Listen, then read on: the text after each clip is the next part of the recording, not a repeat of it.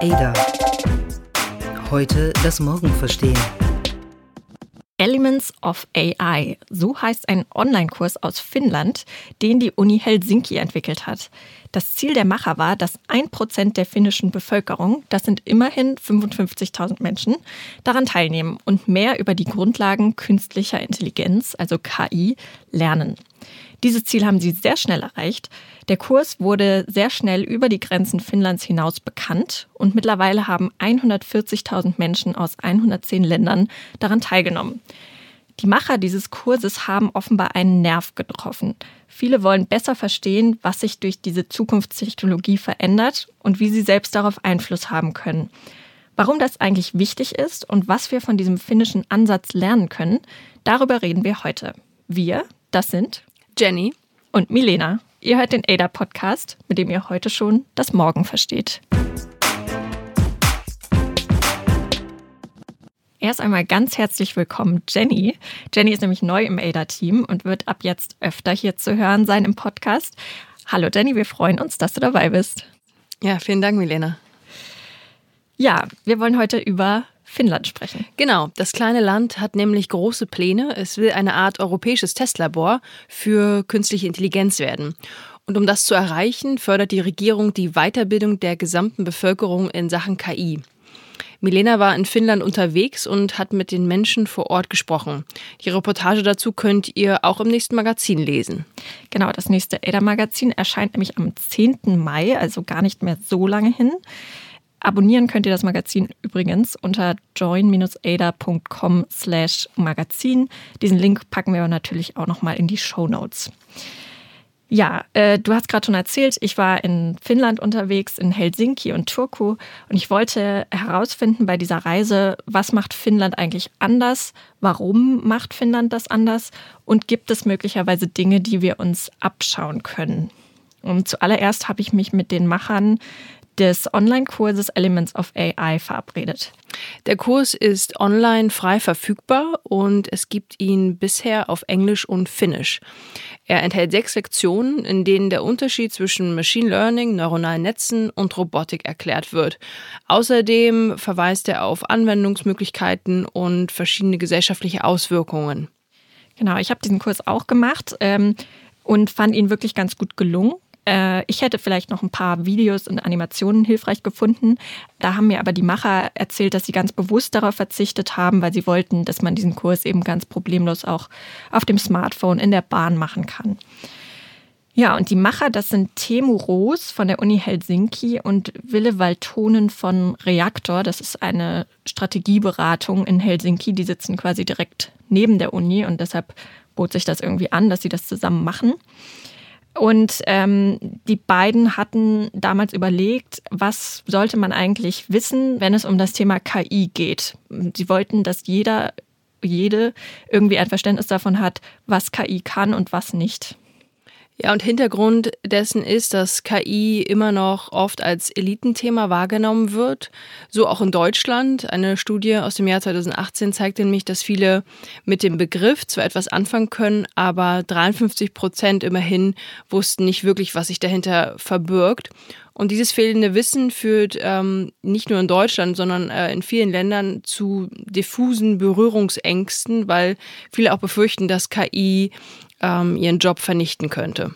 Genau, also KI hat häufig dieses negative, bisschen gruselige Image. Das ist auch Timo Roos aufgefallen.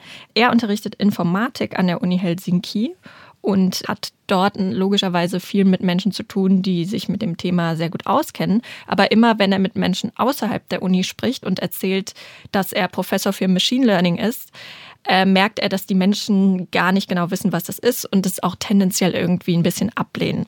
Und er glaubt, das fand ich ganz interessant in unserem Gespräch, dass an diesem Image Science Fiction schuld ist. Hören wir mal rein. People don't really usually know anything except maybe um, some science fiction.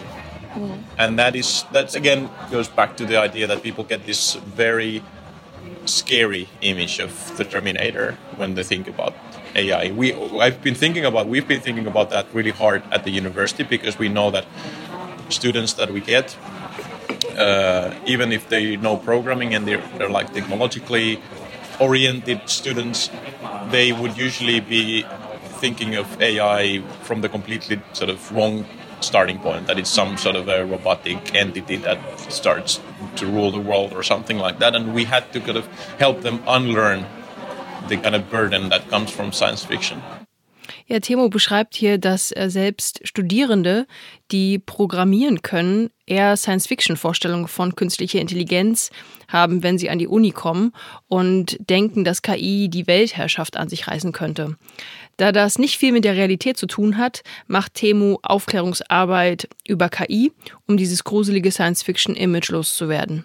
Richtig, er hat sich deshalb überlegt, dass er seinen Einsteigerkurs, das ist sozusagen seinen Unikurs Einführung in die künstliche Intelligenz, den er jedes Jahr für seine Studentinnen und Studenten hält, dass er diesen Kurs für alle freigibt. Er hat sich das anfangs, wie er sagt, auch etwas einfacher vorgestellt, als es dann letztendlich war. Er ist zu Wille Waltonen von Reaktor gegangen und hat gefragt, hey, was muss ich denn machen, damit dieser einigermaßen komplizierte Kurs so einfach heruntergebrochen ist, dass ihn wirklich jede und jeder versteht. Und äh, sie haben sich dann zusammen überlegt, dass sie das Design irgendwie ansprechend gestalten wollen. Sie hatten eben das explizite Ziel, dass auch ältere Menschen und vor allem auch Frauen sich angesprochen fühlen. Temu äh, findet es nämlich nicht so toll, dass in seinen Informatikvorlesungen meist nur junge Männer sitzen und weniger ältere Menschen, weniger Frauen. Und ähm, ja, nach diesen Vorgaben haben sie eben diesen Kurs ganz neu gestaltet. Also im Prinzip zwar die Grundlagen übernommen, aber alles nochmal ganz neu designt. Und waren damit auch recht erfolgreich, wenn man in die Statistiken guckt. Sie haben gesagt, 40 Prozent derjenigen, die bis jetzt teilgenommen haben, sind Frauen und immerhin 20 Prozent sind älter als 45 Jahre alt. Aber wahrscheinlich geht es nicht nur darum, das Image von KI zu verbessern, nehme ich an, und mehr Frauen in Temus Kurs zu bekommen, oder? Nein, also äh, Temu sagt natürlich, das ist ein ganz schöner Nebeneffekt. Also er hat jetzt mehr weibliche Studentinnen. Er sagt aber, natürlich geht es zum einen auch darum, dass generell ja mehr Aufklärung über dieses Thema passiert. Und es geht natürlich auch darum, Innovation in Finnland zu fördern.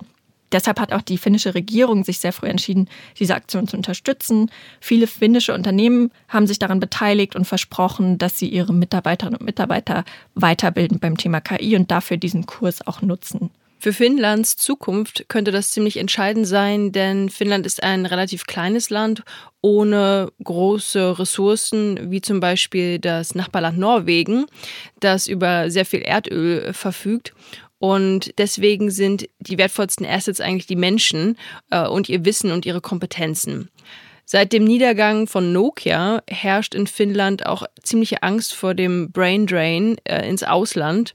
Denn äh, Nokia war eins der größten Arbeitgeber im Land und ist dann gescheitert, als das iPhone eingeführt wurde, ähm, da der Mobilfunkhersteller dieses, diese Innovation nicht kommen sah.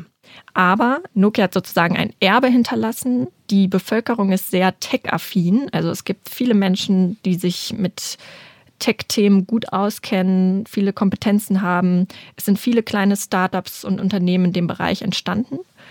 Und darüber habe ich auch, als ich in Helsinki war, mit Ilona Lundström gesprochen. Die leitet die Innovationsabteilung im finnischen Wirtschaftsministerium.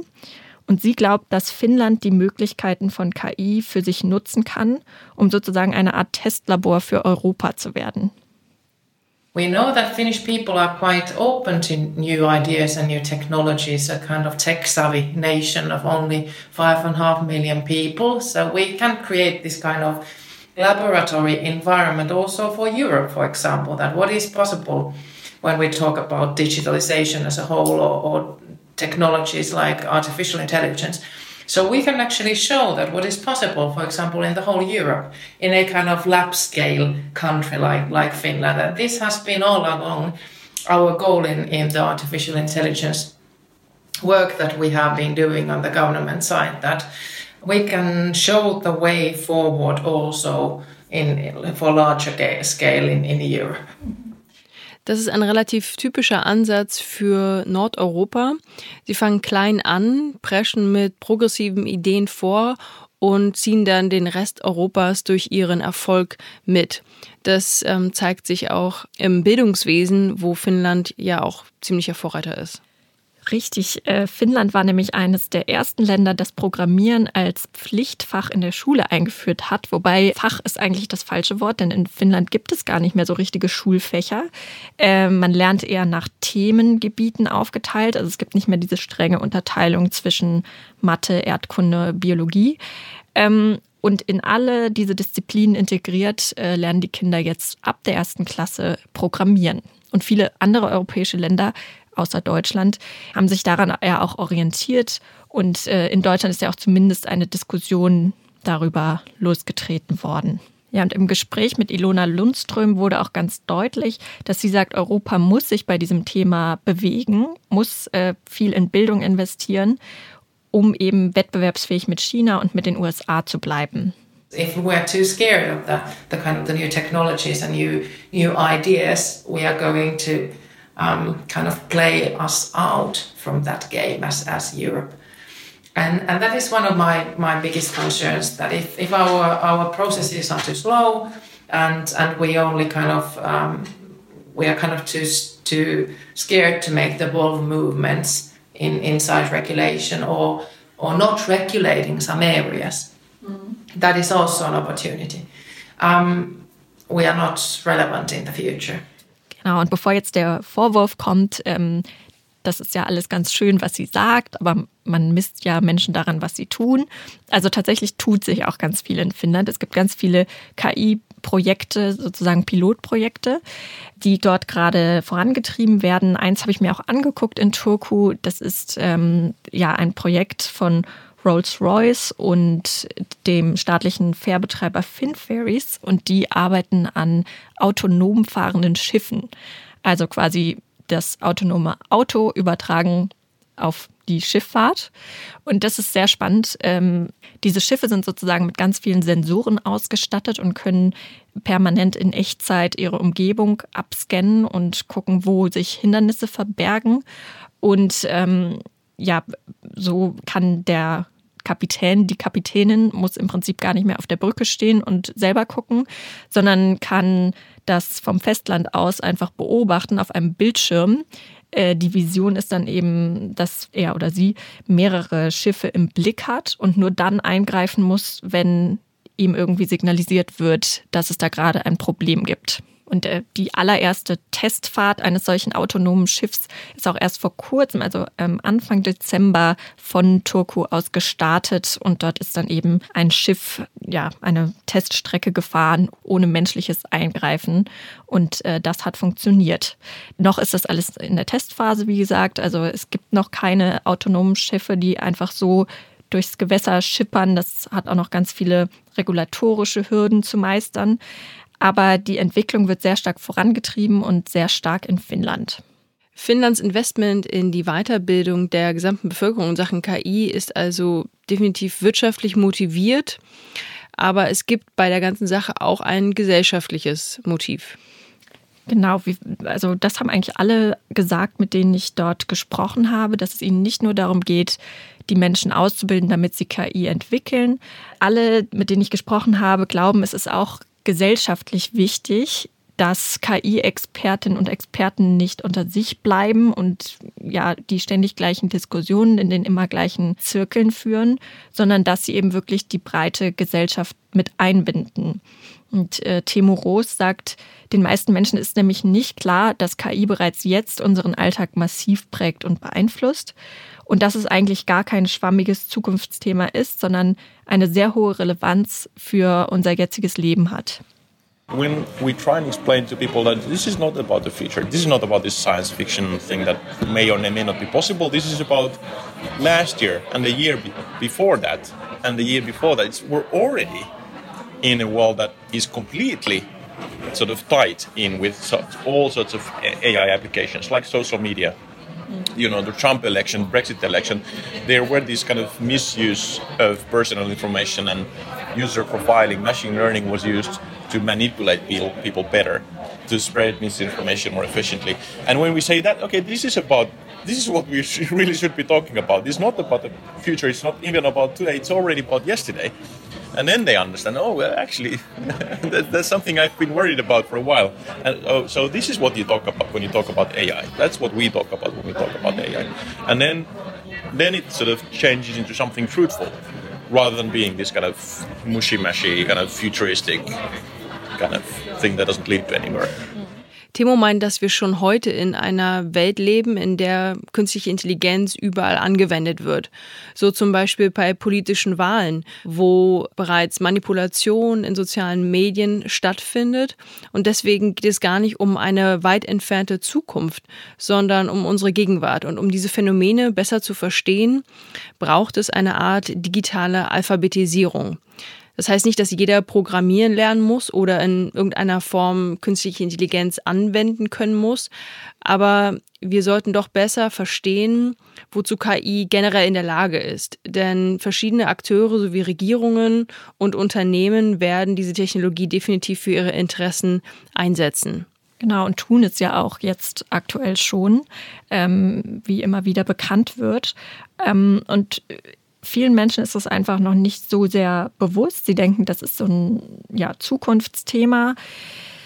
Aber um eben beurteilen zu können, was sich aktuell in dem Bereich entwickelt und vor allem auch, was wir als Gesellschaft wollen und was nicht, was wir regulieren möchten, wie wir es regulieren möchten, das sollte nicht nur so ein kleiner elitärer Zirkel an Menschen entscheiden, die sich damit eben berufsmäßig beschäftigen, sondern idealerweise eben alle, die davon betroffen sind, also wir alle. Genau, und eigentlich ist das ein ähnliches Phänomen wie aktuell der Klimawandel, für den im Moment viele junge Menschen auf die Straße gehen, beziehungsweise für den Klimaschutz. Und ich denke, dass die Anwendung von neuen Technologien ein ähnlich äh, bedeutendes Thema ist, bei dem wir uns bewusst sein müssen, dass wir selber entscheiden, wie diese Zukunft aussehen wird. Ja, und dass es eben nichts ist, was einfach unaufhaltsam passiert und worauf wir immer nur reagieren können, sondern dass wir eben für diese technologischen Entwicklungen auch Regeln setzen können. Ich denke, man sieht das ganz gut an dem Beispiel der DSGVO, also der Datenschutzgrundverordnung, die ist ja nur deshalb möglich geworden, weil eben Datenschützer, Datenschutzaktivisten sehr aufmerksam beobachtet haben, was die Tech-Unternehmen da treiben, äh, wie viele Daten über uns gesammelt werden und was damit ähm, gemacht wird, auch teilweise wie fahrlässig damit umgegangen wird. Und die EU hat darauf reagiert, hat gesagt, äh, wir müssen das regulieren, wir müssen da irgendwie äh, Regeln entwickeln. Ähm, natürlich dauert sowas immer eine Weile, aber jetzt haben wir zumindest mal in einem Bereich eine gewisse Regulierung. Und ich denke, dass es für KI ähnliche Regulierungsprozesse geben wird, das aber eben einfach eine Weile dauern wird, weil momentan einfach das in der breiten Bevölkerung noch nicht so angekommen ist. Und das Besondere an Finnland ist vielleicht, dass die Regierung versucht, diese neue Technologie auch positiv zu besetzen und eher mit Fortschritt und Innovationskraft zu verbinden. Und eventuell wäre das etwas, was man sich von Finnland abschauen kann, oder was meinst du? Ich denke schon. Also ich glaube schon, dass man für sich entscheiden kann, in welchen Bereichen wollen wir KI einsetzen. Wollen wir es zum Beispiel ähm, im Gesundheitssektor nutzen, um ja, Diagnosen zu unterstützen, ähm, statt eben, wie es jetzt Facebook und Google tun, auf soziale Netzwerke zu setzen. Ich glaube, da hat in Europa gerade sowieso niemand so wirklich Interesse dran, weil man gegen diese Giganten keine Chance mehr hat. Aber was sind so die Branchen, was sind die Themenbereiche, in denen wir mit KI was machen wollen und was wollen wir machen? Wer programmiert diese Systeme? Wer füttert sie mit was für Daten? Das sind ja alles Fragen, über die man sich Gedanken machen kann und muss, denke ich. Und das geht nur, wenn die Menschen zumindest ein generelles Gefühl davon haben, über was wir eigentlich reden, wenn wir von KI reden. Genau, nur dann entstehen neue Ideen, nämlich in allen möglichen Bereichen, wie du sagst, ähm, in Alltagsbereichen, wo die Menschen auf einmal zu verstehen beginnen, wo fallen Daten an, die man in irgendeiner Art und Weise nutzen kann, wo gibt es Probleme, die unter Umständen mit Hilfe von KI gelöst werden können. Nur wenn wir alle gemeinsam daran mitdenken, können wir KI sinnvoll einsetzen. Uns würde interessieren, wie ihr das seht. Also erstmal findet ihr, dass KI ein abgehobenes Elitenthema ist und dass es eigentlich viel breiter und diverser diskutiert werden müsste. Und zum anderen würde uns auch sehr interessieren, was ihr eigentlich macht, um euch zu neuen Technologien weiterzubilden. Wenn ihr da Tipps oder Hinweise habt, behaltet die doch nicht für euch, sondern teilt sie bei Twitter, Facebook oder LinkedIn auf unseren ADA-Seiten logischerweise. Und wenn euch die Folge gefallen hat, lasst uns doch im iTunes Store eine Bewertung da. Und auch in der nächsten Folge geht es um das Thema Bildung. Allerdings besprechen wir dann, ob Fähigkeiten wie Kreativität und Empathie nicht viel wichtiger sind in Zukunft, als Programmieren zu lernen. Da freue ich mich schon drauf. Und bis dahin wünschen wir euch eine schöne Woche. Das war der ADA-Podcast mit Jenny und Milena.